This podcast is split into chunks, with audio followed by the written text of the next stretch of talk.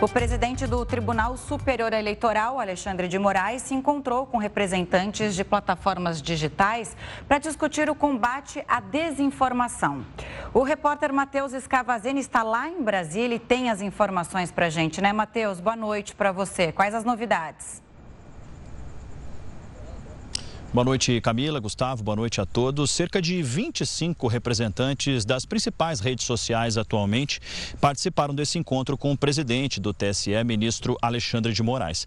Também participaram do encontro outros ministros do TSE e também o vice-procurador-geral eleito, Paulo Gonet. O principal assunto foi, foram formas de aprimorar eh, o combate às fake news e também a retirada rápida desses conteúdos, especialmente agora durante as eleições. Moraes disse que houve um aumento da publicação de fake news e chegou a pedir a vigilância total sobre notícias falsas durante o segundo turno das eleições, que será no próximo dia 30 de outubro.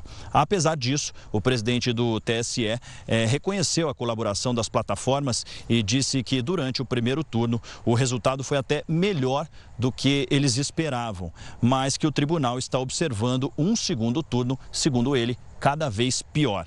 Por isso, medidas mais duras estão sendo tomadas. Durante as eleições, o TSE tem determinado a remoção de conteúdos considerados mentirosos ou tirados de contexto também.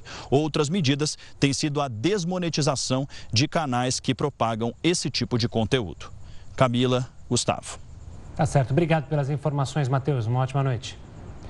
A maioria do Supremo Tribunal Federal votou a favor da gratuidade do transporte público no segundo turno das eleições. Sete ministros acompanharam o voto do relator. Apenas Nunes Marques divergiu. Ontem, Luiz Roberto Barroso havia determinado de forma monocrática que as prefeituras e concessionárias podem oferecer transporte público gratuito no dia 30. Os prefeitos que adotarem medida não poderão ser responsabilizados por improbidade administrativa ou crime eleitoral. Por falar nisso, a Prefeitura de São Paulo não irá fornecer transporte gratuito aos eleitores no segundo turno. A frota será ampliada na cidade. Dois mil ônibus a mais serão colocados em circulação. Esse sistema já havia sido implementado no primeiro turno e, de acordo com a Prefeitura, não foi constatada qualquer dificuldade na locomoção dos eleitores e na utilização também do transporte público.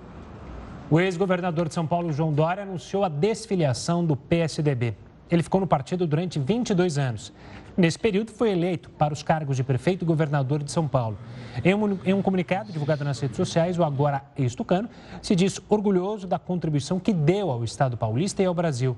Dória ainda destacou a luta para que a população tivesse acesso à vacina contra a Covid e terminou dizendo que deseja que o partido siga sempre em defesa da democracia e do progresso social. O ex-governador não comunicou se vai se filiar a outra legenda. O presidente Joe Biden afirmou nesta quarta-feira que os Estados Unidos vão continuar a liberar parte das reservas estratégicas de petróleo do país. Ele também pediu para que as empresas produtoras aumentem o volume de extração. As medidas visam compensar o corte anunciado no início deste mês pela OPEP+. Para analisar essa decisão, a gente conversa agora com Pedro Rodrigues, sócio do Centro Brasileiro de Infraestrutura. Pedro, bem-vindo ao Jornal da Record Record News. Ótima noite para você. Boa noite, é um prazer falar com você, Camilo com o Gustavo aqui hoje. Vamos explicar então o que significa isso e por que aqui no Brasil que já há alguns postos de gasolina aumentando preços sem a Petrobras anunciar qualquer reajuste. Olha, Camila, primeiro é bom a gente frisar que no Brasil, no mercado de combustíveis, nos postos de gasolina, o preço do combustível é livre. Né? Cada dono de posto pode colocar no litro da gasolina, do etanol e do diesel o preço que assim quiserem, né? o preço que faz mais sentido para aquele posto, para aquela localidade. Né? Então, não precisa necessariamente ter um aumento da Petrobras na venda da, da, do combustível para as distribuidoras para que os postos aumentem os preços. E esse COS, o, o, presidente americano Joe Biden hoje anuncia, na verdade, né, essa liberação de 15 milhões de barris né, de petróleo dos estoques estratégicos, 600 e poucos mil barris por dia, né, tentando de alguma forma controlar o preço, né, mexer, baixar o preço para o consumidor interno americano em razão desse corte anunciado pelo OPEP+, a partir de novembro, de 2 milhões de barris. Então vamos ver que efeitos né, isso vai causar, mas esses efeitos, na minha opinião, vão ser, vão ser sentidos né, principalmente pelo consumidor americano, que também momento de instabilidade aqui no Pedro, a gente espera reconectar. Agora, Pedro, você falava justamente sobre a dificuldade para o americano dessa instabilidade no preço, quando tivemos Exato. a falha. É, o consumidor americano também sofre, vem sofrendo e pressionando né, os, os, os, políticos americanos numa resposta ao aumento de preços dos combustíveis. E isso que o Joe Biden fez hoje. Né? Os Estados Unidos, diferente do Brasil, tem reservas estratégicas de petróleo. E ele, quando coloca mais petróleo no mercado americano, ele, de certa forma, consegue dar uma redução de preço para o consumidor. E, Pedro, para explicar para o pessoal de casa, uma boa noite também da minha parte, por que, que a OPEP decide, então, diminuir essa produção de petróleo no mundo? Olha, Gustavo, a OPEP ainda tem um papel né, muito relevante quando a gente fala da produção total de petróleo. É, dentre elas, a Arábia Saudita e a Rússia, que são grandes exportadores de petróleo. E a OPEP ela entra num jogo de preço. Né? Quando a gente vê o governo americano subindo juros né, e o país e o mundo começando a enfrentar um risco de recessão, necessariamente você tem uma queda de demanda de, por petróleo e os preços tendem a cair. Então, a OPEP, né, que são países, grandes países produtores, eles ganham dinheiro e têm suas receitas nacionais basicamente atreladas à venda de petróleo. Então, quando você tem uma queda no preço, obviamente as economias são muito afetadas. E a OPEP acaba né, fazendo esse tipo de política de fazer cortes na produção né, de determinados países, em razão de cotas que existem dentro do, do cartel, né, para que consiga forçar de forma artificial um aumento de preços em razão, essa, em razão dessa queda de demanda. Pedro, agora analisando o mercado internacional e olhando para o mercado brasileiro. A gente vê essa volatilidade do petróleo no mercado internacional e o Brasil não tem acompanhado. Já são 15 semanas sem qualquer reajuste, é, principalmente aumentando esses preços, né? É, o que, o que, que, se sabe? Aqui no Brasil, os preços estão de fato defasados? Não estão? Porque se os postos estão repassando, é porque eles também estão comprando das distribuidoras um combustível um pouco mais caro. E aí? Olha, Camila, não necessariamente, né? Como eu coloquei lá na, na primeira resposta, os postos eles têm a liberdade de colocarem os preços que assim quiserem. Talvez os postos tenham, tenham sentido, estão sentindo que os preços podem subir, estão tentando recuperar suas margens. Existem milhares de variáveis que podem ser levadas em consideração nesse aumento que a gente teve nas últimas 16 semanas registradas pela ANP. É, aqui no Brasil, a gente acompanha sim o preço, a gente tem acompanhado né, o preço do mercado internacional. Por que, que o preço não subiu né, em razão desse, desse aumento do petróleo hoje, por exemplo, que subiu 2,3%, chegando aí a caso dos 92 dólares? O mercado ainda está muito volátil, né? então a defasagem, se a gente for acompanhar minuto a minuto, né, o preço do petróleo ele sobe ou desce minuto a minuto. Então, na verdade, a Petrobras, né, que é a grande vendedora de combustíveis derivados no Brasil, ela faz uma análise de tendência. Né? Então, essa tendência agora é de alta, mas a defasagem ainda não está, talvez, para o bolso da Petrobras e para a política comercial da empresa tão, tão relevante a ponto de repassar os preços. Talvez a política comercial ainda esteja sentindo que o preço pode cair. É nesse momento, como a gente colocou aqui, existe uma queda de braço né, entre a subida dos juros nos Estados Unidos, o Fed subindo os juros e forçando a demanda por petróleo para baixo e, consequentemente, reduzindo os preços, e do outro lado, a OPEP, cortando a sua produção, tentando forçar os preços para cima. O fato é que essa queda de braço a gente não sabe ainda quem vai ser o vencedor. E, na minha opinião, a Petrobras está esperando e outras empresas esperando esse momento para decidir se repassam um aumento, mantém os preços ou até uma diminuição se essa demanda cair muito os preços do barril no mercado internacional forem reduzidos. Ou seja, Pedro, pelo que deu para entender, não dá para a gente ter um prognóstico de quanto, até quanto tempo a gente vai pagar o preço que a gente está pagando atualmente na gasolina. Isso vai depender dessa queda de braço ou para 2023, invariavelmente, a gente vai sentir um aumento no preço dos combustíveis? Olha, Gustavo, exatamente como você colocou, vai depender dessa queda de braço, quanto tempo essa volatilidade no preço do barril vai levar, né? E quem vai sair vitorioso, se existe algum vitorioso, né? Se os preços vão continuar na casa dos 90, 90, 91, 92 dólares ou se vão subir. Já existem analistas que dizem que o preço pode chegar a 100 dólares novamente. O fato é que o preço ainda anda, mesmo com volatilidade, abaixo dos 95 dólares. Então, por esse motivo, na minha opinião, que acho que a Petrobras ainda está aguardando para saber como, como vai reagir na sua política de preço e repassar esses preços para mais ou para menos. Existe hoje uma tendência, né, na minha opinião, dos preços ficarem na casa dos 90 dólares na média, né, no final do ano. É muito difícil para qualquer analista acertar ou cravar um preço do petróleo é, na próxima semana, no próximo mês. Existem diversos fatores de dentro da indústria, de fora da indústria, que podem guiar esse caminho. Um fator importante para o Brasil também é que a gente também tem que levar em consideração o câmbio. Né? O barril do petróleo é cotado em dólares. Então, muitas vezes, quando o barril sobe 2, 3 dólares, o câmbio aqui no Brasil também está mais equilibrado. Isso, no final do dia, permite que a gente não tenha esse repasse, não tenha esse aumento de preços imediatos. Então, existem algumas variáveis que precisam ser levadas em consideração, mas, na minha opinião, se for depender da demanda global, a tendência do preço hoje é de queda, mas vamos esperar, como eu coloquei, como é que a OPEP mais vai reagir. Ainda existe ainda o fator guerra, né? o mundo ainda tem muita incerteza, né? a questão do inverno na Europa, existem muitas variáveis que podem influenciar nesse preço no curto e no médio prazo. Tá certo, Pedro Rodrigues, que fez aqui uma análise detalhada sobre o mercado de petróleo no mundo e também no Brasil. Obrigada pela presença aqui no Jornal da Record News. Até uma próxima. Boa noite. Obrigado, boa noite. É um prazer falar com vocês sempre. Prazer é nosso, Pedro. Obrigado. o presidente da Rússia declarou lei marcial nas quatro regiões ucranianas anexadas. O Jornal da Record News volta em instantes para falar sobre isso. Estamos de volta para falar da Agência Nacional de Telecomunicações, que anunciou medidas para combater os famosos spam telefônicos. Spams telefônicos, aquelas chamadas irritantes que duram apenas três segundinhos. E esse é um assunto para o Heródoto Barbeiro. Heródoto, uma boa noite. Quais medidas que foram tomadas? Será que agora isso vai acabar de vez ou é só história para boi dormir? Gustavo, a primeira medida é pegar o celular e jogar fora. Taca na parede, quebra. Eu fui alvo disso agora, nesse final de semana. E não tem hora, né? Não tem, não tem hora, dia tem da hora. semana. Nada, nada, nada. Para eles, qualquer hora é hora. Insuportável. Só que não precisa com a gente. É, não é? É. Pois não. Não, eu ia falar que acontece comigo e eu às vezes bloqueio. Tem um aplicativo no celular que você consegue bloquear o telefone. Só que acontece, Verdade. às vezes cai na caixa e aí ele deixa recado, que não é nada, né?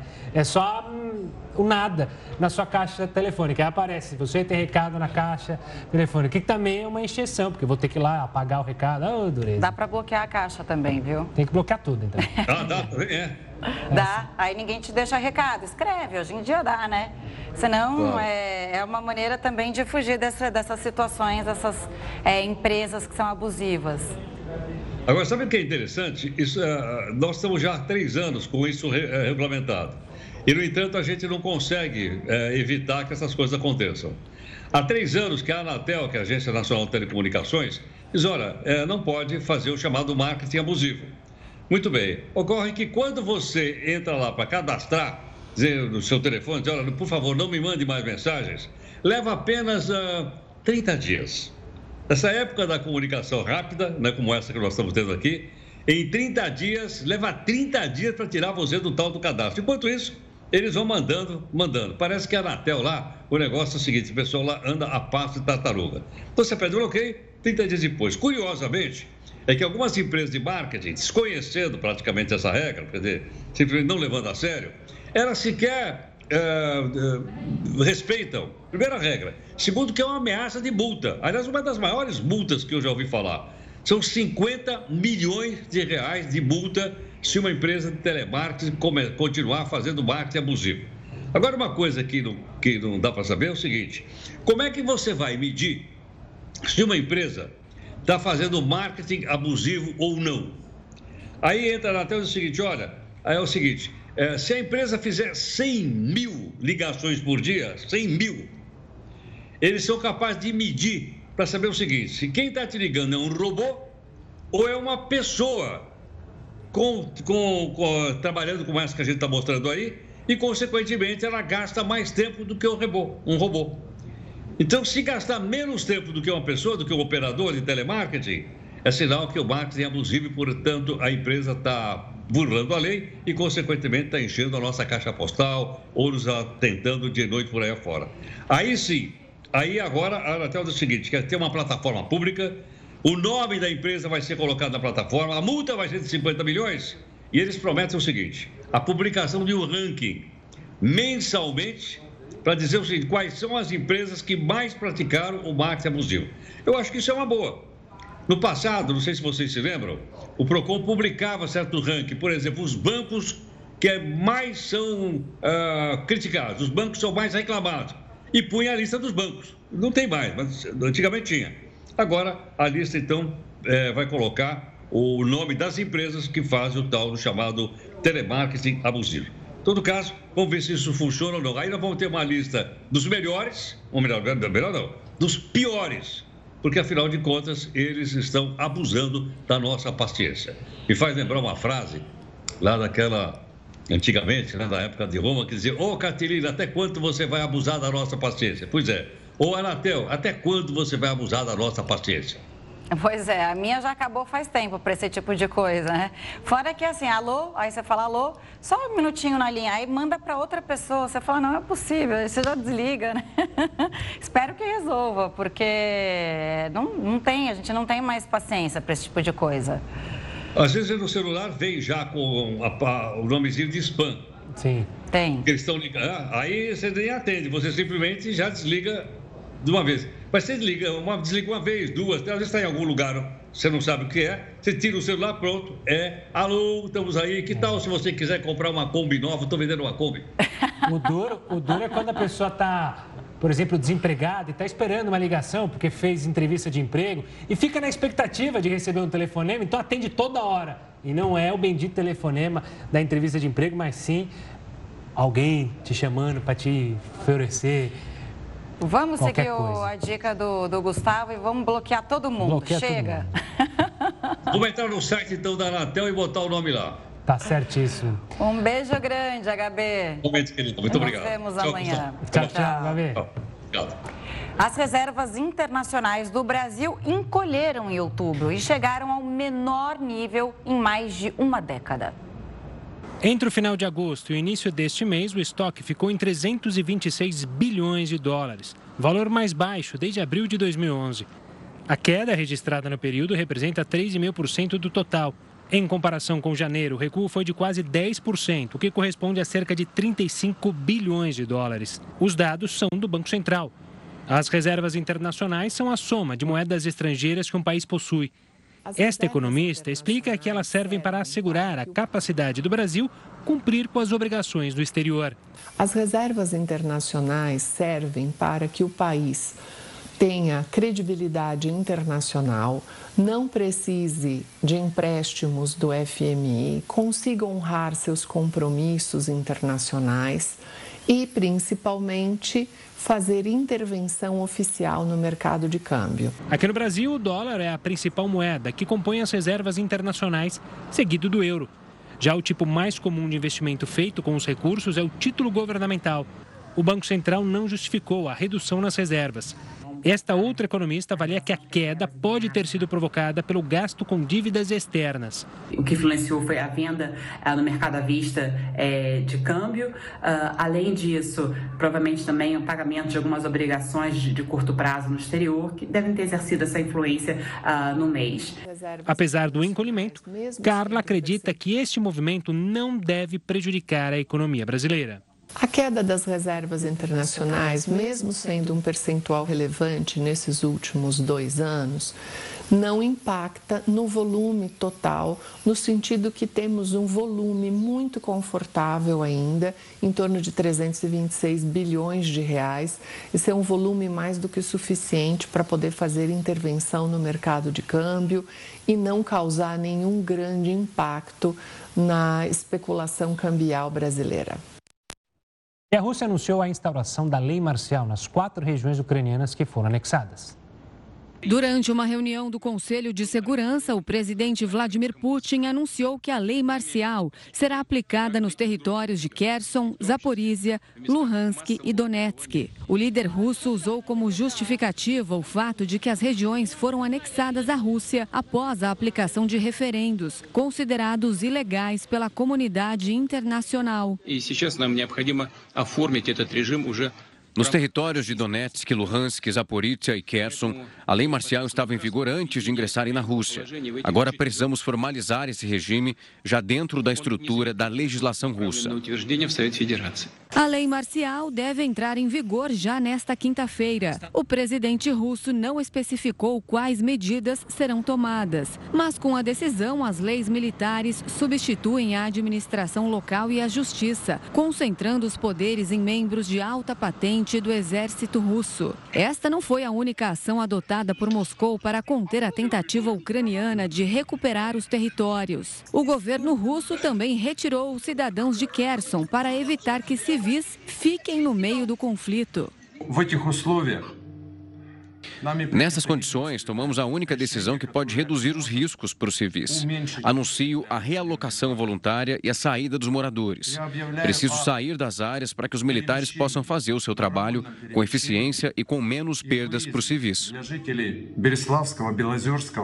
E os impactos da guerra ainda podem piorar com a chegada do inverno. O presidente Volodymyr Zelensky disse que os ucranianos devem se preparar para passar a época sem luz, água e aquecimento. Isso porque, segundo ele, os recentes ataques russos destruíram 30% das centrais elétricas do país. Bom, e além de decretar a lei marcial nos quatro territórios da Ucrânia, o presidente russo Vladimir Putin acusou as autoridades ucranianas de recorrer a métodos terroristas contra a população dos territórios ocupados. Para entender esses movimentos de Putin, a gente conversa agora com o professor de Relações Internacionais, Igor Lucena. Igor, bem-vindo. Mais uma vez, um prazer te ter aqui no Jornal da Record News. E já começo perguntando é, sobre essa escalada da violência que a gente tem visto nos últimos é, 15 dias é, e também nos últimos dias. É, até onde isso vai chegar e o que, que significa essa implementação da lei marcial? Exatamente. Uh, a implementação da lei marcial significa, na prática, que o presidente Putin pode tomar atitudes mais radicais dentro do contexto das regiões que foram anexadas. Por exemplo, uh, tomar uh, territórios de civis, residências, fazendas, e inclusive ele pode prender aquelas pessoas que são simpatizantes a Kiev e não a Moscou há uma visão muito clara de que a implementação da lei marcial, na verdade, também servirá para uma espécie de limpeza étnica, onde os habitantes ucranianos que são contra o regime de Putin podem ser presos e levados para prisões russas. Ou seja, na prática, é uma maneira de tornar mais radical e mais difícil uh, dos ucranianos retomarem os territórios, tendo em vista que nas últimas semanas uh, houve um avanço significativo das tropas ucranianas na região. Por exemplo, na região de Donetsk, uh, mais aproximadamente 50% do território foi retomado pelos ucranianos e isso impacta diretamente o presidente Putin. Então, dentro desse contexto, o que deve acontecer é uma visão mais clara e um, e um e um, um, conflito muito mais radical, principalmente pelo fato do governo russo ter comprado mais de mil drones iranianos essa semana que devem chegar a Moscou ainda esse mês. Igor, uma boa noite. Nesse aumento da escalada e dessa radicalidade, muitos analistas veem até com certo risco o uso de armas táticas nucleares. Isso de fato se aproximou com mais esse passo do Putin? A possibilidade de uso de armas táticas nucleares é real, muito específica, entretanto, do ponto de vista de linhas vermelhas, é uma possibilidade uh, que pode colocar o presidente Putin numa, situação mais uh, difícil em relação aos seus aliados. Porque se de um lado ele perder esses territórios, que ele já anexou unilateralmente, ele pode ser pressionado a utilizar essas armas nucleares. Entretanto, se ele utilizá-las, ele pode perder rapidamente o apoio não só dos países árabes, mas também da China, o que colocaria a Rússia totalmente isolada da comunidade internacional, até mesmo de outras nações que são autoritárias. Ou seja, na prática, o uso dela também significaria o abandono da Rússia do ponto de vista econômico de qualquer tipo de apoio externo. Somado isso às próprias sanções internacionais, seria muito difícil o próprio regime interno do presidente Putin se manter por muito tempo. É, esse ponto que eu queria chegar. É, como está, então, a popularidade do presidente Vladimir Putin dentro da Rússia? É, é, lá ainda acredita-se que é uma operação militar e não uma guerra. E também a gente viu muitas prisões, é, protestos é, na, na, no território russo. E essa guerra de narrativa em regiões importantes da Ucrânia, como Kherson, ao sul do país, onde as pessoas estão saindo né, tem uma debandada ali geral também por medo e por também não saber muito bem o que está acontecendo e um temor que a própria Rússia passa aos residentes daquela região. Então, como está ainda a figura Putin dentro do país? Muito difícil a gente ter uma noção prática do que acontece com a popularidade do presidente Putin, porque não existe liberdade de imprensa. Né? Você vê que todos os meios são censurados e a própria eh, cidades, as próprias regiões de rádios e TVs estão sendo fechadas ou apoiando diretamente o governo.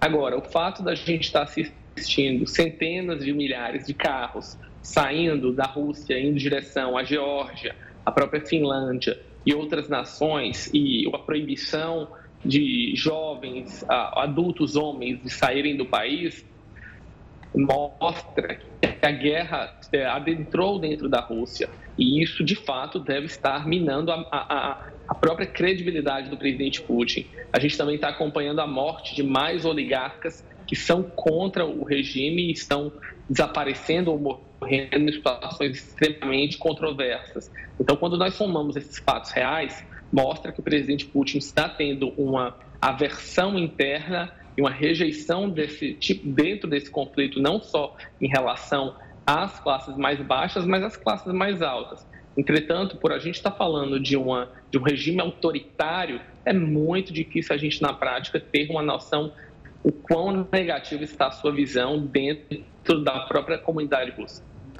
Professor, a questão que mais intriga muita gente, que tem se falado bastante, questão do inverno. O quanto o inverno altera os rumos da guerra para todos os envolvidos, para a Rússia, para a Ucrânia e também para o resto da Europa?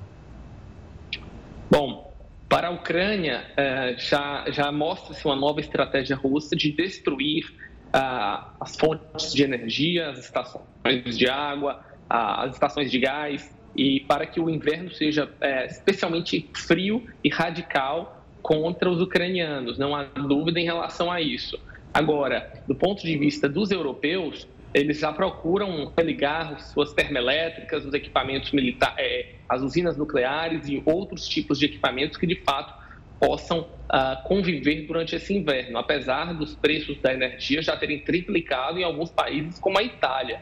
Uh, para a Rússia, a situação é mais complexa do ponto de vista militar, porque apesar dela comprar equipamentos, já mostram que muitos dos equipamentos militares que ela tem faltam peças sobressalentes, equipamentos. E ontem mesmo a gente assistiu a soldados russos com equipamentos, armas, inclusive capacetes da época da União Soviética. Então, quanto mais tempo essa, essa crise se, se, se, a, se aumenta do ponto de vista de tempo, pior é para todos os envolvidos. O inverno vai ser especialmente difícil para a Ucrânia e para a Europa. A Rússia, como, como é uma potência energética, não deve ter tantos problemas assim. Agora, Ainda falando sobre o inverno, né? Ali no começo da guerra, antes de começar, é, lembra que teve aquela história de descongelar ali os caminhos e a Rússia esperou esse degelo, ou quer dizer, não podia esperar muito o degelo, porque senão ia ter dificuldade para invadir a Ucrânia. É, isso tem a ver também, estrategicamente falando, sobre o jeito de agir ou nem tanto? São mais esses problemas que você acabou de ilustrar?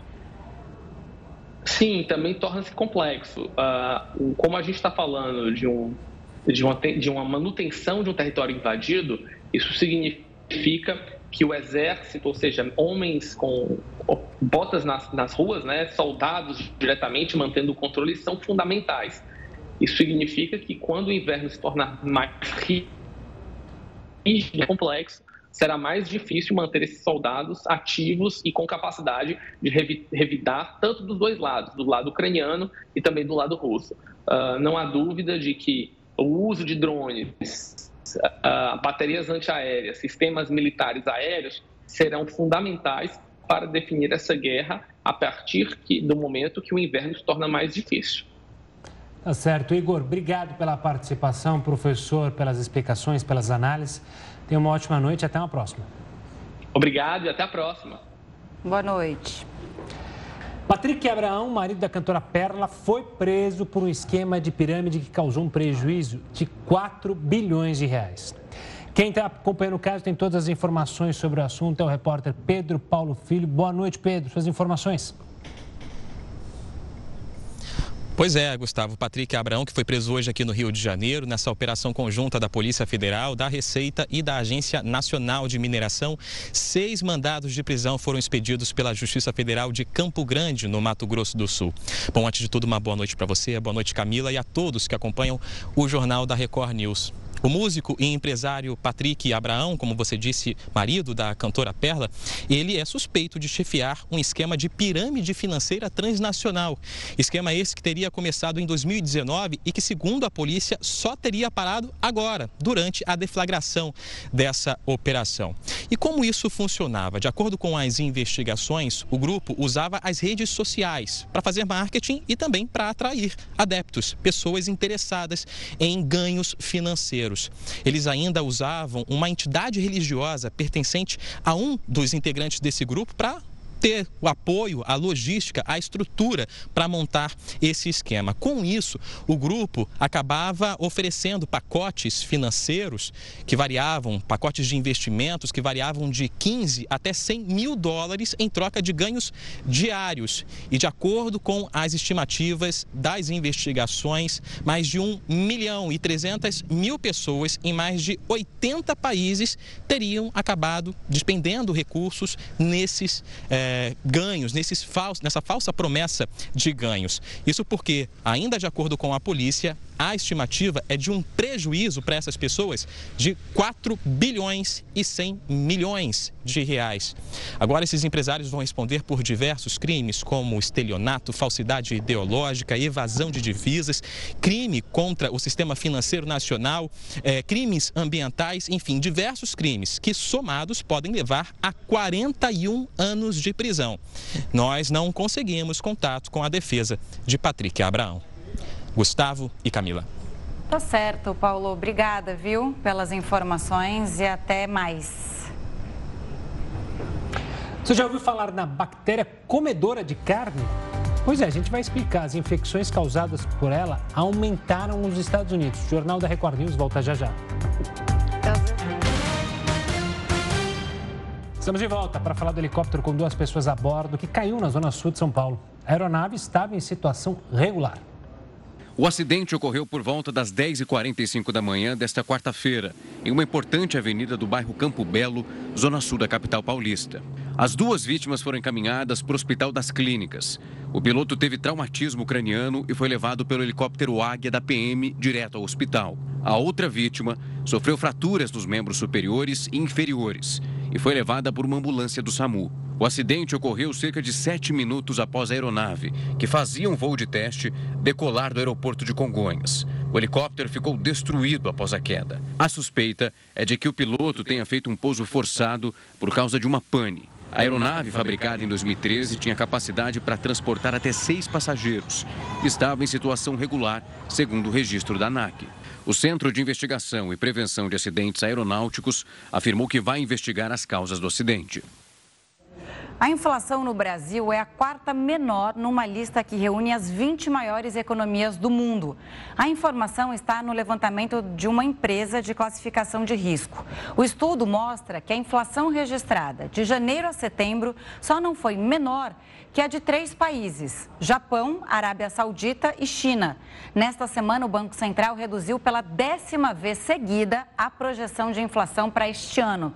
Se essa tendência permanecer, o IPCA pode terminar 2022 em 5,62%, acima da meta estipulada pela autoridade monetária. Uma empresa de petiscos para animais recomendou a suspensão do consumo de alguns produtos da marca após a contaminação com etilenoglicol.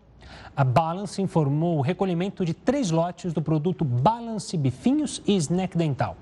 O etilenoglicol é um solvente orgânico altamente tóxico que causa insuficiência renal e hepática e pode levar à morte quando ingerido em doses altas. Pelo menos cinco empresas em todo o país estão investigadas após, são investigadas após ocorrências de mortes de animais por ingestão de petiscos contaminados. O estado da Flórida, nos Estados Unidos, registrou um aumento de casos por infecção da bactéria comedora de carne. A gente te explica. Isso aconteceu após a, a, passagem do furacão Ian.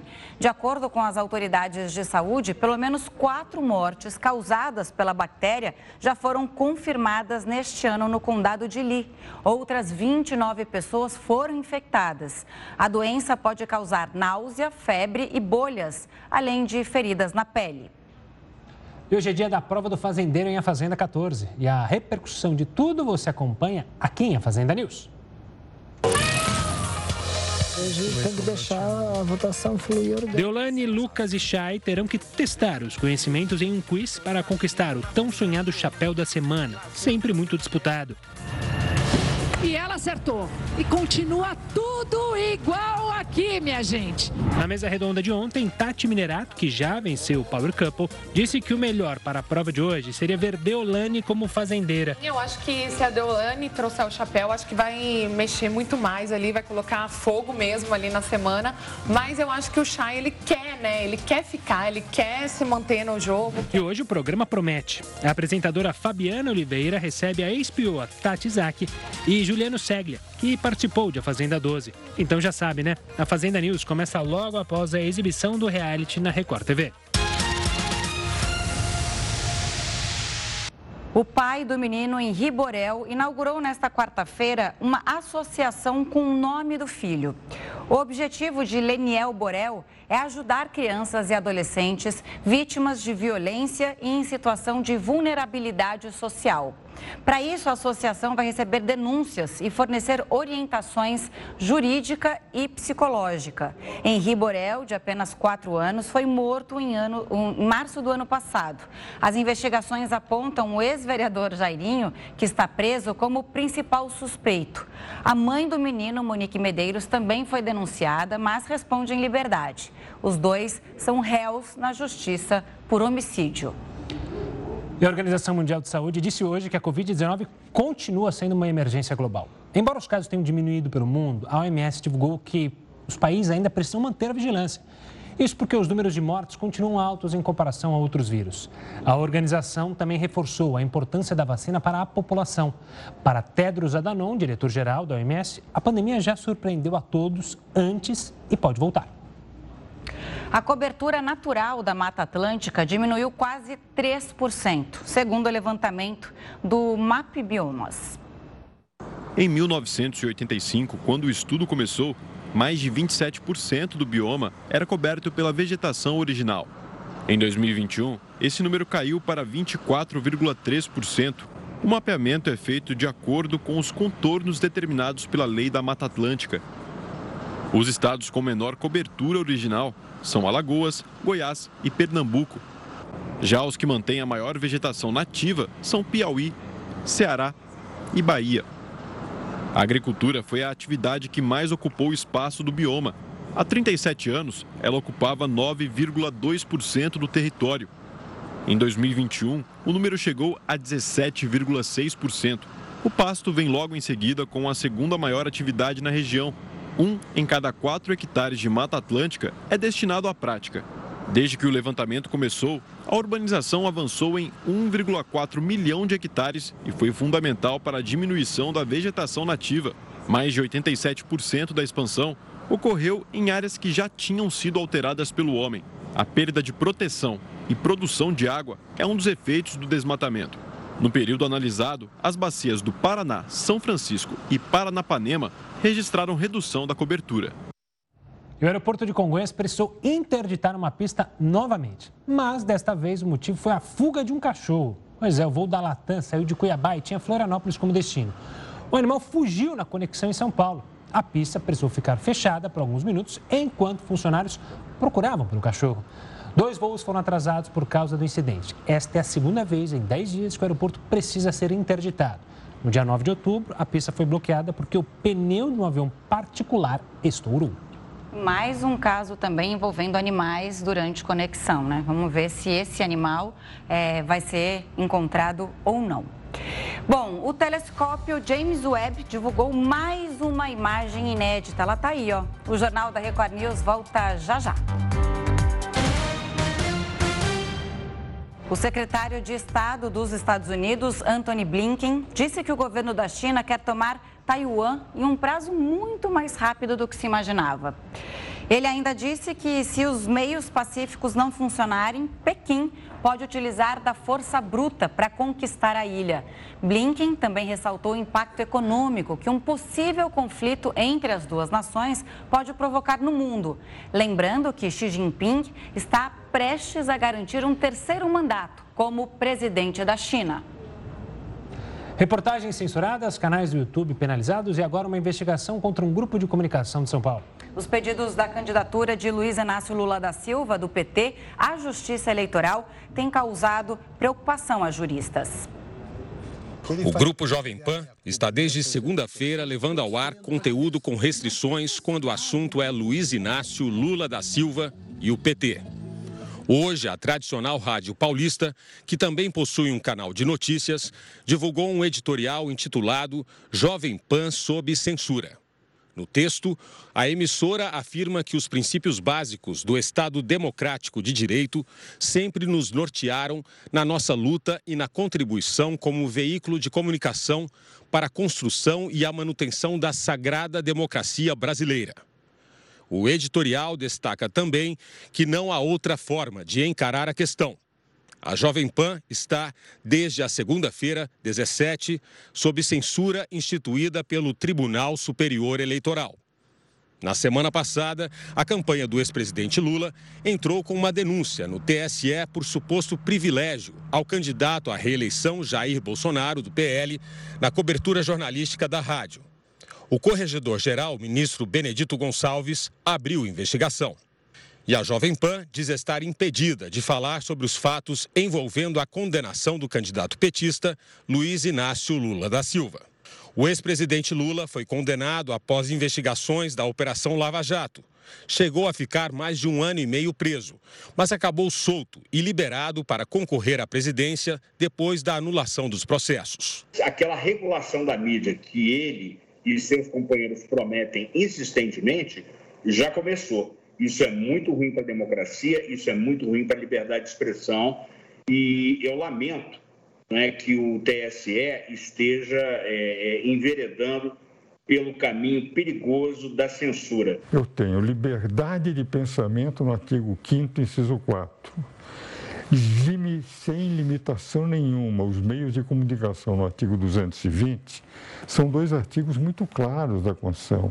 Liberdade de pensamento de um lado e a comunicação social não pode ter limites. Este não é o primeiro pedido da campanha de Lula que tenta impedir o trabalho da imprensa e a liberdade de expressão.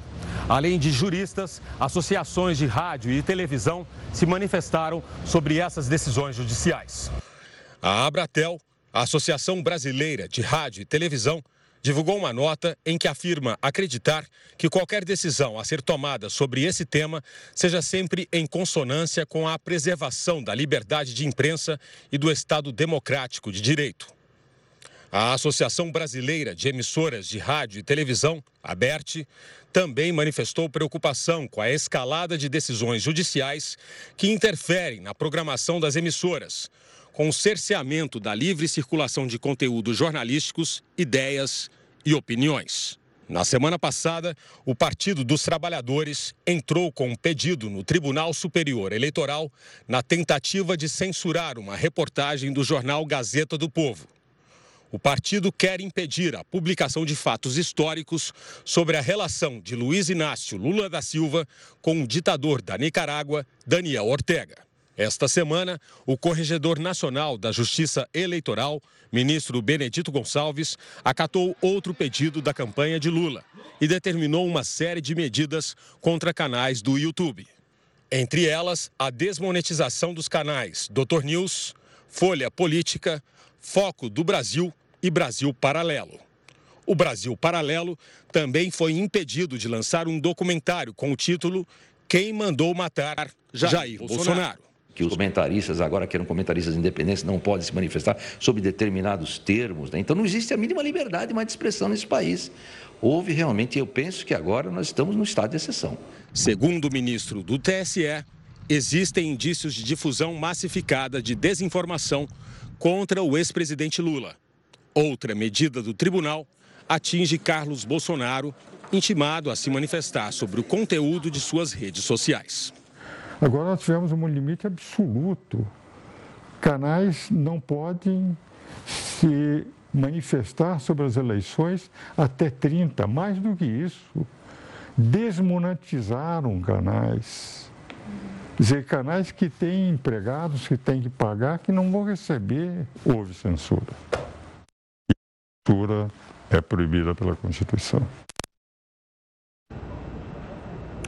Tiago Brenan, acusado no Brasil por agressões e crimes sexuais, aguarda julgamento no hotel de luxo em Abu Dhabi. As diárias, olha só, chegam a 38 mil reais. O empresário viajou para os Emirados Árabes Unidos depois de ser denunciado.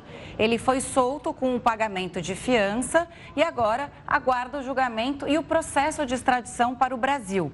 Outra notícia que envolve Brenan é uma nova denúncia do Ministério Público de São Paulo, desta vez por lesão corporal contra um garçom. O caso aconteceu num condomínio de luxo de Porto Feliz, no interior do estado. E o super telescópio James Webb divulgou mais uma foto inédita. Desta vez, trata-se de um registro dos pilares da criação, uma das mais famosas estruturas da astronomia. Ela tem esse nome porque é uma região onde estrelas são formadas. Os pilares estão na nebulosa da Águia, um aglomerado de poeira e gás que fica 6.500 anos-luz distante da Terra. A foto da esquerda é a primeira da nuvem espacial feita pelo telescópio Hubble em 1995. Na imagem da direita, registrada pelo web, é possível ver estrelas recém-formadas em tons cor-de-rosa e avermelhados. Impressionante a diferença, né? Mas lindo de qualquer forma. O Jornal da Record News fica por aqui. Muito obrigada pela companhia. Tenha uma ótima noite. Fique bem acompanhado com a Renata Caetano e o News das 10. Tchau, tchau.